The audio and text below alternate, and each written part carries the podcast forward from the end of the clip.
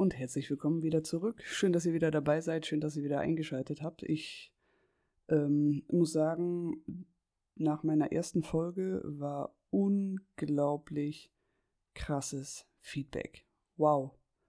Also wirklich wow. Also ich habe Zuschriften bekommen von Leuten, die ich kenne. Ich habe aber auch Zuschriften bekommen von Leuten, die ich nicht kenne. Und es war einfach unglaublich schön zu hören oder zu lesen, wie meine Idee angekommen ist, wie die Idee, Leuten zu helfen durch meine Geschichte, was das für Wellen ge ge ge gerissen hat, kann man das so sagen? Ich weiß es nicht. Aber es war Wahnsinn. Also ähm, vielen lieben Dank dafür. Ich bin echt baff gewesen, damit hätte ich nicht gerechnet, aber es freut mich natürlich umso mehr und vor allem, ja, ähm, motiviert mich das. Es motiviert mich weiterzumachen, es motiviert mich an diesem Projekt dran zu bleiben und einfach Leuten zu helfen, dadurch, dass ich meine Geschichte erzähle. In der ersten Folge war es ja so ein bisschen die Pilotfolge. Da ging es ja einfach so ein bisschen darum, wer bin ich, was habe ich vor, was erwartet euch. Und jetzt in dieser Folge geht es tatsächlich ja schon ans Eingemachte. Trägerwarnung auf jeden Fall vorab. Es sind so, obwohl Trägerwarnung weiß ich gar nicht, äh, so, so heftige Sachen werden jetzt in dieser Folge nicht zu, nicht zu, zum Gespräch oder zum Thema werden.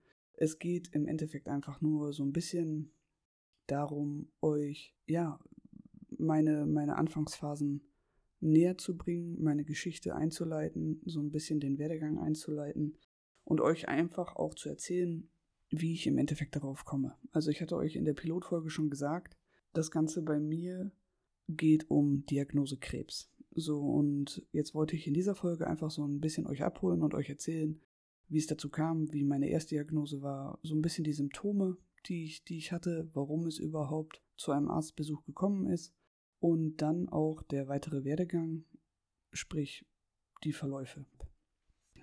Also bei mir, die Geschichte ging los vor ungefähr sechs Jahren.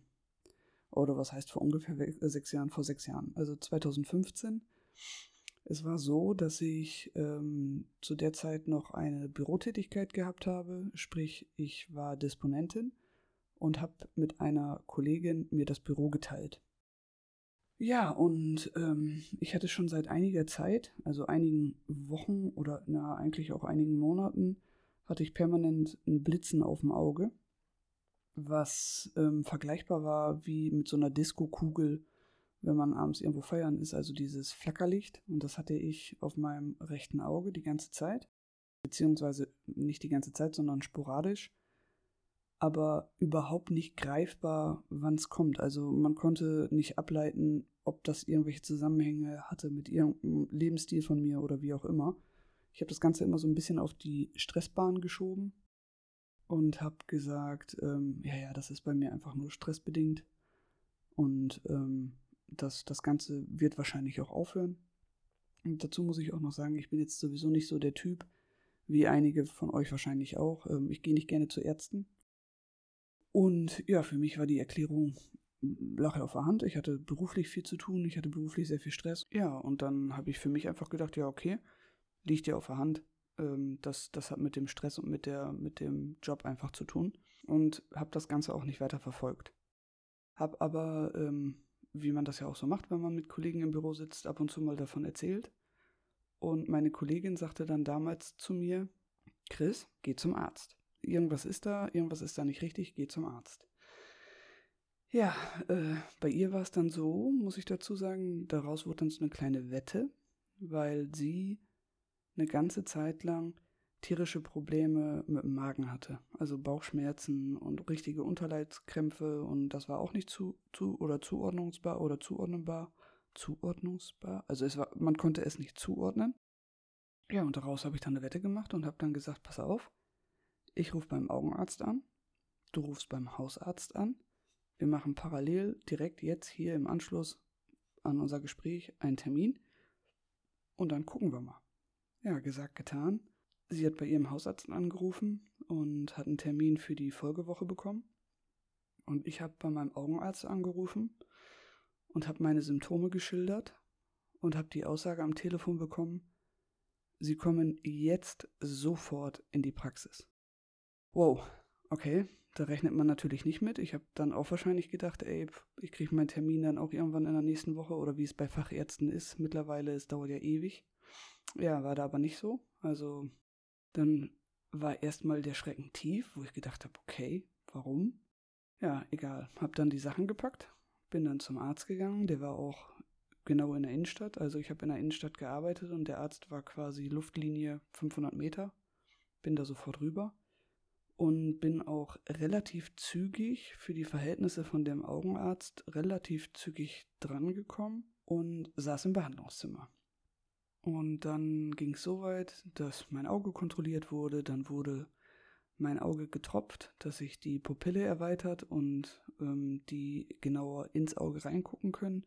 Sehtest gemacht und und und. Sehtest war super, war auch außer meine sowieso Sehbehinderung, also Sehschwäche, war da jetzt nicht wirklich viel. Ja, und dann ähm, war ein relativ alter Arzt dort und der rief dann einen Kollegen dazu. Ja, und dann kam der Kollege und da hat der Arzt zu ihm gesagt, guck dir das mal bitte an. Was, was sagst du dazu? Und ich sitze da und denke mir nur so, ey Leute, ich kann euch hören. Also, was passiert hier gerade? Kann mal vielleicht irgendwie jemand ansatzweise sagen, in was für eine Richtung das Ganze hier jetzt gerade geht? Ich habe Angst. Ja, aber das kam dann nicht. Und ähm, der andere Arzt, der sagte dann, oh, okay. Ja, und dann haben die beiden irgendwie gefachsimpelt, keine Ahnung, ich habe da nicht wirklich viel von verstanden. Und dann sagte der jüngere Arzt von den beiden zu mir, sie sollten damit in die Uniklinik nach Essen wir sollten das abklären lassen. Sie haben da was am Auge, was da nicht hingehört. Ja, okay. Ähm, was ich am Auge habe, hat mir keiner gesagt, weil äh, die waren sicher nicht sicher. Hieß für mich ähm, Termin in der Uniklinik in Essen. Ich habe dann auch von dem Arzt äh, relativ zügig eine Überweisung bekommen. Kennt man ja eigentlich so gar nicht, aber ich bin ganz, ganz schnell dann dran gekommen. Sprich, die Folgewoche darauf hatte ich einen Termin in Essen.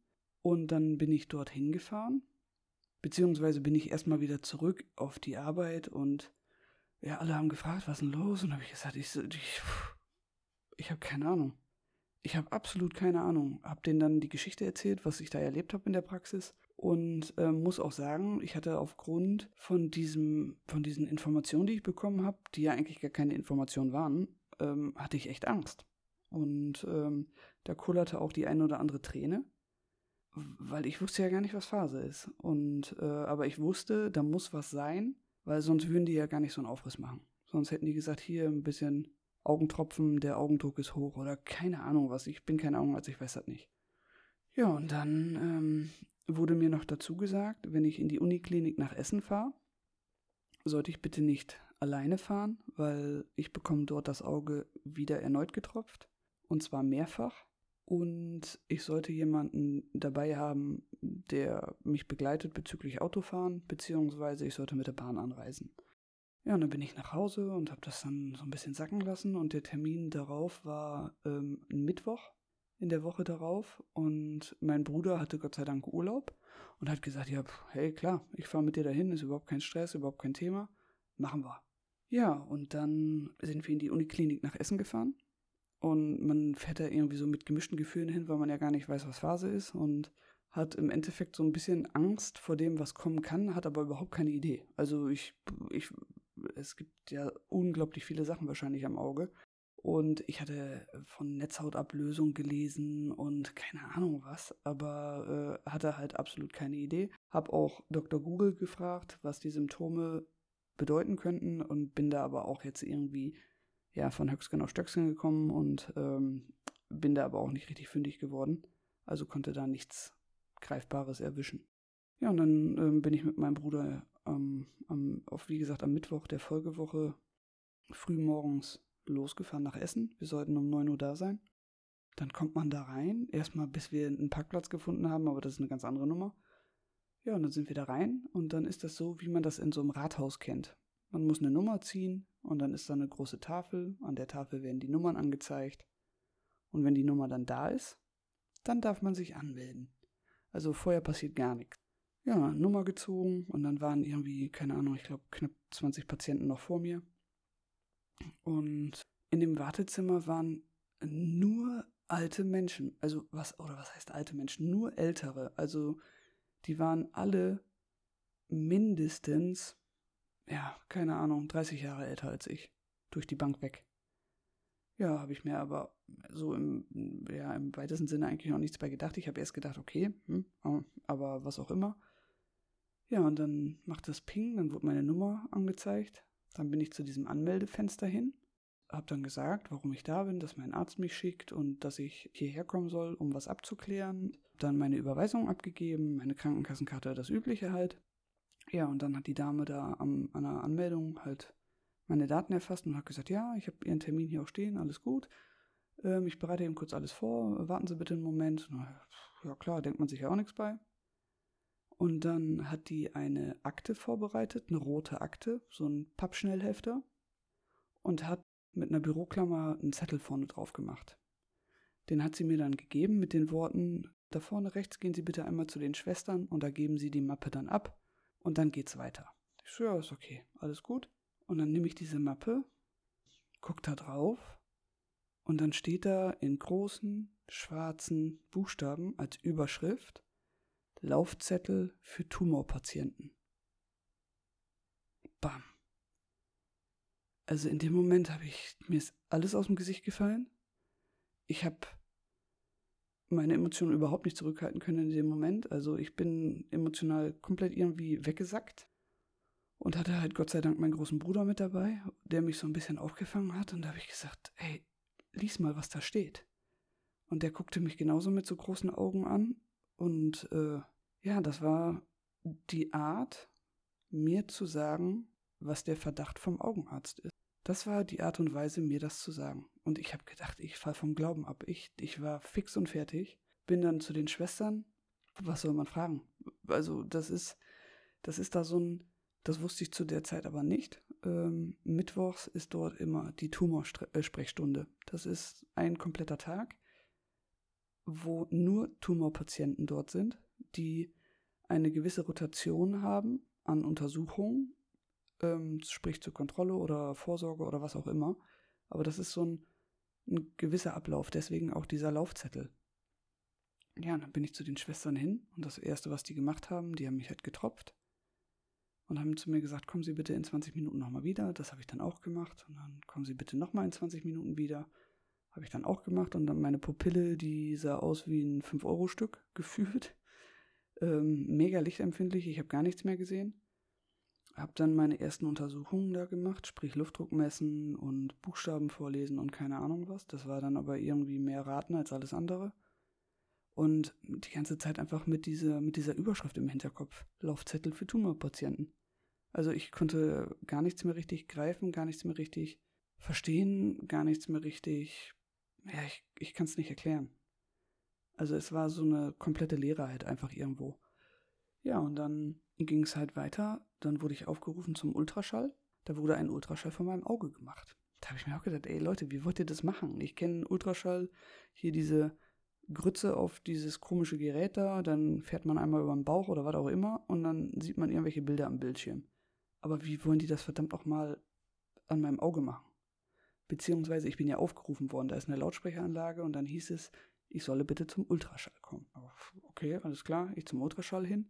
Das ist vom Prinzip her tatsächlich genauso wie das, was man kennt vom, keine Ahnung, Blinddarmuntersuchung oder was auch immer. Oder ich denke auch bei Frauenärzten, also ne, diese Schwangerschaftsuntersuchung, habe ich selber noch nicht mitgemacht, aber das wird wahrscheinlich dasselbe Gerät sein. Ja, und dann hat die so einen Stift in der Hand, Größe von einem Edding, schmiert dann, dann da dieses Zeug drauf. So, und dann fährt die da über dein Augenlid, du hast dein Auge dann zu und dann sagt sie dir halt, wo du hingucken sollst. Und dann musst du bei geschlossenem Auge hoch, runter, links, rechts. Und die macht da irgendwelche Aufnahmen. Ja, okay. Und dann bin ich aus dem Ultraschall raus. Dann ging es weiter, dann musste ich zur Fotoabteilung. Da habe ich gedacht, wow, okay, was, was wird das hier, ey? Dann bin ich in die Fotoabteilung, musste dann in so ein Gerät gucken, immer noch mit einem unglaublich empfindlichen Auge, lichtempfindlichen Auge aufgrund der großen Pupille. Musste dann in so ein Gerät gucken und dann hieß es nur, gucken Sie mal bitte ganz weit nach oben. Vorsicht, jetzt kommt ein Blitz. Ich habe gar nichts gesehen. Ich habe mich gefühlt wie bei Matrix. Und ähm, ja, dann gucken Sie mal bitte nach oben rechts, oben links, etc. pp. Dann wurden jedes Mal Fotos gemacht. Ich habe gedacht, also ich konnte gar nichts mehr sehen. Hab dann aber mal auf den Bildschirm geguckt und habe auf dem Bildschirm einen hellen Fleck gesehen, der, ja, ich kann das in Relation nicht wirklich sagen. Also der, der sah für mich aus wie, ja, wie eine Erdbeere von der Größe her oder, oder eine Haselnuss. Aber ähm, mein Auge war ja auch da unglaublich riesig dargestellt. Also es ist wahrscheinlich eher Erbsengröße. Ich weiß es auch nicht. Ich habe da nie nachgefragt. Ja, und dann bin ich von der Fotoabteilung, ging es dann weiter wieder zu den Schwestern. Die haben dann meine Akte wieder entgegengenommen und haben gesagt, nehmen Sie bitte noch Platz. Sie müssen jetzt gleich zum Arzt und danach nochmal zu einem Chefarzt. Ich so, okay, alles klar. Ich so, wäre auch mal nett, wenn mir jetzt mal jemand sagt, was hier Phase ist. Ja, das erfahren Sie jetzt gleich. So, okay, alles klar. Und dann ging es weiter. Dann bin ich zu dem, ja, ich weiß nicht, ob das ein, keine Ahnung, Studentarzt, also das war auf jeden Fall kein, kein richtiger Arzt und aber auch kein Arzthelfer, das war irgendwie so ein Zwischending. Und der hat dann erstmal angefangen, irgendwelche Bildchen auszumalen von meinem Auge und hat dann da Markierungen gemacht, wo die Auffälligkeit war, um mir das zu erklären und hat gesagt, Sie haben da was am Auge, was da nicht hingehört. Ich so, ja, das ist nett, das weiß ich bereits, das hat mein Augenarzt mir schon gesagt. Ich so, das wäre mal ganz cool, wenn mal hier irgendjemand Tacheles mit mir redet und ich mal weiß, was Phase ist. Ja? Ich so, was vermuten Sie denn, was das ist? Also die Überschrift von meinem Laufzettel, die lässt mich ja daraus schließen, dass wir jetzt hier von einem Tumor ausgehen. Und dann sagte er, okay, das kann man nicht genau sagen. Es kann ein Muttermal sein oder es kann ein Melanom sein. Ein Aderhautmelanom. Ich so, okay, alles klar, was auch immer das ist. Was heißt das? Ja, ein Tumor. Ein bösartiger Tumor. Ähm, also das war dann so der nächste Schlag ins Gesicht. Ich habe es ja eigentlich schon auf dem Laufzettel gelesen, aber wenn man das dann gesagt bekommt, ist das nochmal eine komplett andere Nummer. Mein Bruder, der stand da, der, der konnte gar nichts mehr sagen. Ja, und so ging es mir dann in dem Moment auch. Ich habe irgendwie einfach gefühlt einfach nur alles über mich ergehen lassen, weil ich da einfach weg wollte. Ich wollte da raus, ich wollte mich sammeln, ich wollte, ich wollte das alles einfach gar nicht.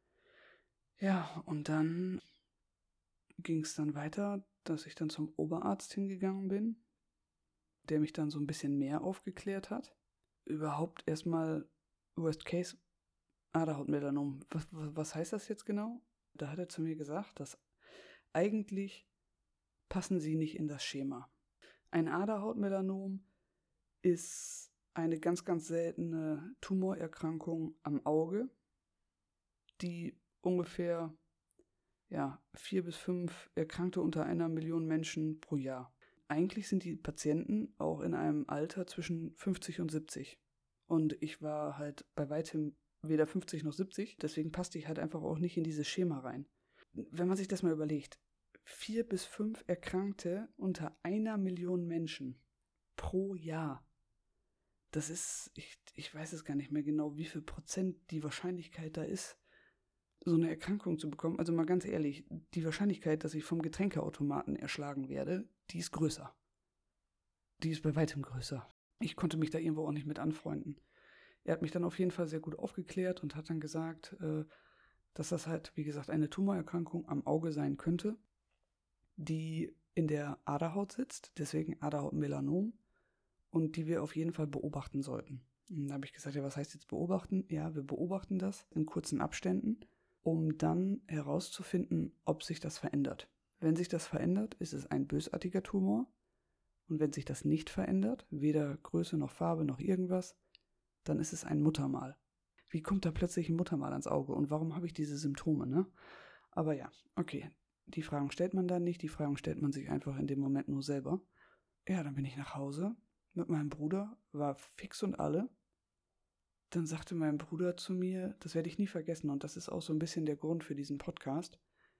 Mein Bruder sagte zu mir, ja Chris, das ist nun mal da jetzt. Wir können das nicht wegdiskutieren. Das Einzige, was du jetzt machen kannst, ist deinem Körper zu zeigen, dass du keinen Bock auf diesen Scheiß hast und mentale Stärke beweisen. Da habe ich den angeguckt. Ich so, ja, das ist einfacher gesagt als getan. Und da sagte er, ich weiß, aber versuch's wenigstens. Dann ging es auch irgendwie emotional, weil es war ja erstmal nur der Verdacht. Ich bin dann im Anschluss, am nächsten Tag musste ich wieder zu dem Augenarzt. Und dann hat der, äh, habe ich da den Arztbericht abgegeben und alles. Der hat sich das dann genau durchgelesen und hat gesagt, ja, diese engmaschigen Kontrollen hält er für sehr, sehr wichtig und auch sehr, sehr gut. Wir sollten das auf jeden Fall weiterhin beobachten. Da habe ich auch gesagt, ich so, was, was heißt denn jetzt hier weiter beobachten? Weiter beobachten bedeutet, alle drei Monate in die Uniklinik nach Essen und diesen Laufzettel abarbeiten. Sprich, Ultraschall, Foto, Vorgespräch, Oberarztgespräch. Ich muss dazu sagen, ich war um gegen 9 Uhr, ja, warte mal, 9 Uhr mussten wir da sein, 9.30 Uhr ungefähr war ich da und um 18 Uhr war ich wieder raus. Also kann man sich ja ungefähr vorstellen, was das für eine Wartezeit da mit sich bringt und diese ganzen Stationen und ja, okay, sei es mal dahingestellt. Unglaublich viel Lebenszeit, die da auf jeden Fall flöten gegangen ist. Ja, und dann sagte mein Arzt noch zu mir, dafür hätte ich den, ich hätte den, ah, ich hätte ihm den Kopf abreißen können im ersten Moment. Da sagte er zu mir, also, wenn es sich in Ihrem Fall um ein Melanom handelt, das klingt jetzt total makaber, sagte er, aber das ist für mich ein absoluter medizinischer Glücksgriff. Was? Ja, es gibt nur wenige Augenärzte, die so eine Erkrankung in ihrer Karriere zu Gesicht bekommen. Und da habe ich mir gedacht, ja toll. Danke für das Kompliment, aber da kann ich mir jetzt ehrlich gesagt nichts von kaufen. Und ehrlich gesagt habe ich gar keinen Bock, ihr medizinischer Glücksgriff zu sein. Ja, aber ändern kann ich es ja sowieso nicht, ne? Ja, und dann ähm, hatte ich, wie gesagt, alle drei Monate die Kontrollen in Essen und auch die Kontrollen regelmäßig bei meinem Augenarzt. Und wo ich dann das nächste Mal bei meinem Augenarzt war, dann wusste ich, was er damit meinte, mit diesem medizinischen Glücksgriff. Also das war bei mir oder bei uns ist es so, das ist so eine kleine Augenklinik, so nennt sich die, aber da geht man halt ganz normal zu allen Augenkontrollen hin, wie auch immer. Und der Arzt, der mich das allererste Mal diagnostiziert hat, der den Jüngeren dazugeholt hat, der ist zwischenzeitlich in Rente gegangen. Das heißt, der Jüngere hat das dann übernommen. Ja, und dann sind die auch noch in eine andere Praxis gezogen und ich habe das alles mit alles komplett miterlebt. Ja, und dann, wie gesagt, beim zweiten Mal, wo ich bei ihm war in der Praxis, wusste ich, was, was er mit medizinischem Glücksgriff meint. Also der hat mich, der hat mich ungelogen, ich glaube, der hat mich studiert, also beziehungsweise meine Akte. Ich glaube, der hat, der hat das mit nach Hause genommen. Der hat, der hat das, glaube ich, mit nach Hause genommen. Der hat ähm, meine Akte unter sein Kopfkissen gelegt oder whatever. Aber der wusste alles der wusste einfach alles über mich. Also, dass der mein Geburtsdatum nicht aus dem FF wusste, das war alles. Also, der wusste alles über mein Auge. Nicht über mich, alles über mein Auge. Der konnte ganz genau sagen, wie groß dieses Dingen bei der ersten Untersuchung war. Und der konnte nachmessen und hier und da und Augendruck. Der hatte alles auf dem Schirm. Ich weiß, also das war, das war unnormal. Und da habe ich gedacht, hm, Vielleicht ist das doch nicht so schlecht, in seinem Fall ein medizinischer Glücksgriff zu sein, weil er dich ganz anders behandelt. Das ist nicht so eine Serienabfertigung. Der sieht dich halt einfach irgendwo, ja, keine Ahnung, ob es ein Projekt ist, ein medizinisches Projekt oder eine Doktorarbeit oder was auch immer. Das war mir aber auch egal. Ich habe mich in dem Moment bei ihm unglaublich aufgehoben gefühlt, verstanden gefühlt und der, der wollte einfach alles von mir wissen, bis ins kleinste Detail. Dann war so ein bisschen die Herausforderung, diese engmaschigen Kontrollen natürlich einzuhalten. Das war unglaublich kräftezerrend. Ja, das Ganze ging auch kontinuierlich erstmal über zwei Jahre. Aber was man ja nicht vergessen darf, ich hatte diese zwei Jahre durchgehend meine Symptome. Das heißt, ich hatte durchgehend dieses Blitzen auf dem Auge, immer zu den unmöglich, unmöglichsten Momenten ich lege mich abends ins Bett, ich mache die Augen zu und dann meinte mein Auge, ey moin, ich bin auch noch da. Und fängt an zu flackern, bei geschlossenen Augen. Was das mit dem Kopf macht, ich glaube, das ist schwer nachzuvollziehen, wenn man das nicht selber annähernd irgendwie in diesem Bereich kennengelernt hat. Also, das war so ein Psychoterror, weil man ja auch einfach weiß, was da, was da vielleicht ist. Und ich konnte mir halt einfach nicht vorstellen, ja, was ist denn, wenn die Diagnose kommt, Mutter mal? Soll ich mein Leben lang mit einem Blitzen auf dem Auge rumrennen? Da muss ja auch irgendwas passieren. Und ich habe mir dann natürlich immer, ja, vor Augen gehalten, ob dieses Blitzen vielleicht irgendwie eine Reakt oder eine Bewegung von dem Ding da in meinem Auge ist. Ob das vielleicht ein kleines Wachsen ist oder eine Durchblutung, warum auch immer. Ich, ich, irgendwas musste dieses Blitzen ja auslösen. Da es halt nicht die ganze Zeit war, war es für mich halt immer so ein bisschen, oh Gott, tut sich da jetzt gerade was? Und ich bin jedes Mal mit einer unglaublichen Angst in diese Uniklinik nach Essen gefahren. Und jedes Mal für zwei Jahre bin ich mit einer positiven Diagnose halt wieder nach Hause. Ne? Also da wurde mir gesagt, hey, nee, alles gut. Der hat sich nicht verändert. Da ist nichts anders. Das passt schon so. Kommen Sie mal in drei Monaten wieder. Ja, in diesen drei Monaten dazwischen denkt man trotzdem an nichts anderes. Und das war eine un unglaublich krasse Zeit, diese zwei Jahre. Ja, und dann kam irgendwann der Punkt, sprich 2000. Ach nee, Jetzt muss ich mal eben kurz überlegen. Ach, genau, ich muss noch mal ein bisschen zurückrudern. Die hatten zu mir bereits bei der Erstdiagnose, hatten die halt von einer Biopsie gesprochen. Und äh, diese Biopsie sollte auch zeitnah passieren. Dann war es so, dass ich einen Termin hatte zur stationären Aufnahme und äh, bin dann mit gepackten Taschen dahin gefahren, habe ähm, ja, mich komplett darauf vorbereitet, mir wurde gesagt, wie diese Biopsie abläuft und und und. Und dann, ja, wurde ich stationär aufgenommen, saß dann auf meinem Zimmer und ähm, bin dann nochmal zum Chefarzt gegangen, der sich das nochmal alles angeguckt hat. Und dann hat er nochmal gesagt, er würde gerne nochmal Rücksprache mit dem Professor halten, bevor er eine Biopsie macht.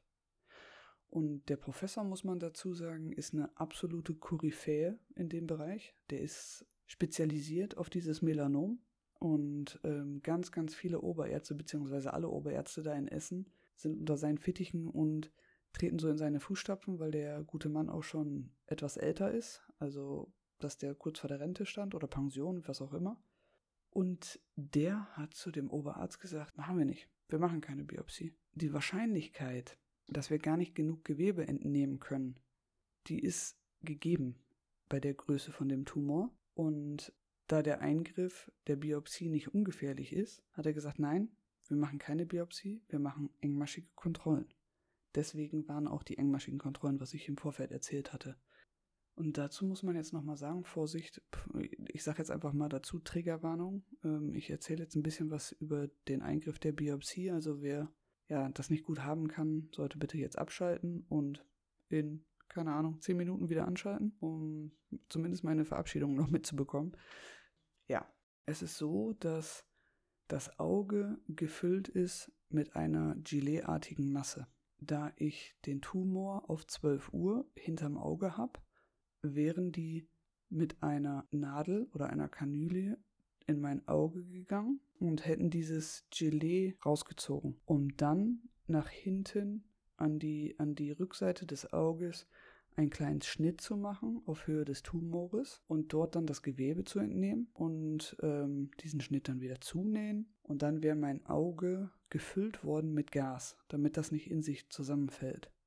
Diese Gelee-Masse hätte sich dann nach und nach zurückentwickelt und hätte das Gas nach oben hinweggedrückt. Also ich hoffe, ich habe das richtig erzählt. Also das sind, das so habe ich das zumindest verstanden, was die mir erklärt haben. Und in der Zeit wäre es dann aber so gewesen, dass ich da hatte ich auch Angst vor, muss ich sagen. Ähm, die hatten mir nämlich gesagt, dass irgendwann der Moment gekommen ist, also wenn da Gas drin ist, sehe ich auf dem Auge nichts. Und irgendwann ist der Moment gekommen, dass sich nach unten schon ne, diese neue Gel Gelmasse da gebildet hat und Hälfte Gel, Hälfte Gas im Auge ist. Und dieser Horizont oder dieser, dieser Scheitelpunkt da quasi genau mittig meiner Pupille ist, heißt, zur Hälfte sehe ich, zur Hälfte sehe ich nicht. Und da kann man dann ähm, fantasieren, also äh, verschwommen sehen und Pixel und keine Ahnung was. Also das ist wohl, so wie es mir erklärt wurde, eine Situation, die unglaublich unangenehm ist. Und da hatte ich dann auch Angst vor, wie vor dem an kompletten Eingriff auch, weil im schlimmsten Fall hätte ich daran erblinden können, wenn da irgendwas schief läuft. Und das Risiko einzugehen für eine Biopsie, wo noch nicht mal gesagt wird oder hundertprozentig gesagt wurde, dass die Biopsie überhaupt durchgeführt werden kann. Das war mir dann auch zu waghalsig, wo ich dann gesagt habe, ey, nee. Also, wo ist der Zettel, den ich unterschreibe, aber ich bin für die engmaschigen Kontrollen, ganz klar. Dann lebe ich halt mit den Symptomen über, über einen Zeitraum, aber im besten Fall ist es ja nur ein Muttermal. und ich habe mir eine Biopsie gespart. Ja, und ähm, das hieß für mich dann, ich konnte meine Tasche wieder packen und ich konnte wieder auschecken und durfte wieder nach Hause fahren. Und dann gingen halt diese engmaschigen Kontrollen los, was ich vorhin erzählt habe. Alle drei Monate in die Uniklinik und regelmäßig zu meinem Augenarzt. Also ich war quasi, ja, alle sechs Wochen. Ich glaube, alle sechs Wochen war ich bei irgendeiner Kontrolle, entweder Augenarzt oder Uniklinik. Ja, und dann, ähm, ne. Und dann erzähle ich nicht. Und dann wird die nächste Folge dieser Podcast-Reihe sein, ähm, wo ich euch erzähle, wie es nach diesen engmaschigen Kontrollen weitergegangen ist, was letztendlich 2017 passiert ist, was mit mir gemacht wurde, wie das abgelaufen ist. Und ja, bleibt gespannt, schaltet wieder ein und in diesem Sinne, bleibt gesund, beziehungsweise werdet gesund und ich wünsche euch alles Gute, auch privat. Ciao.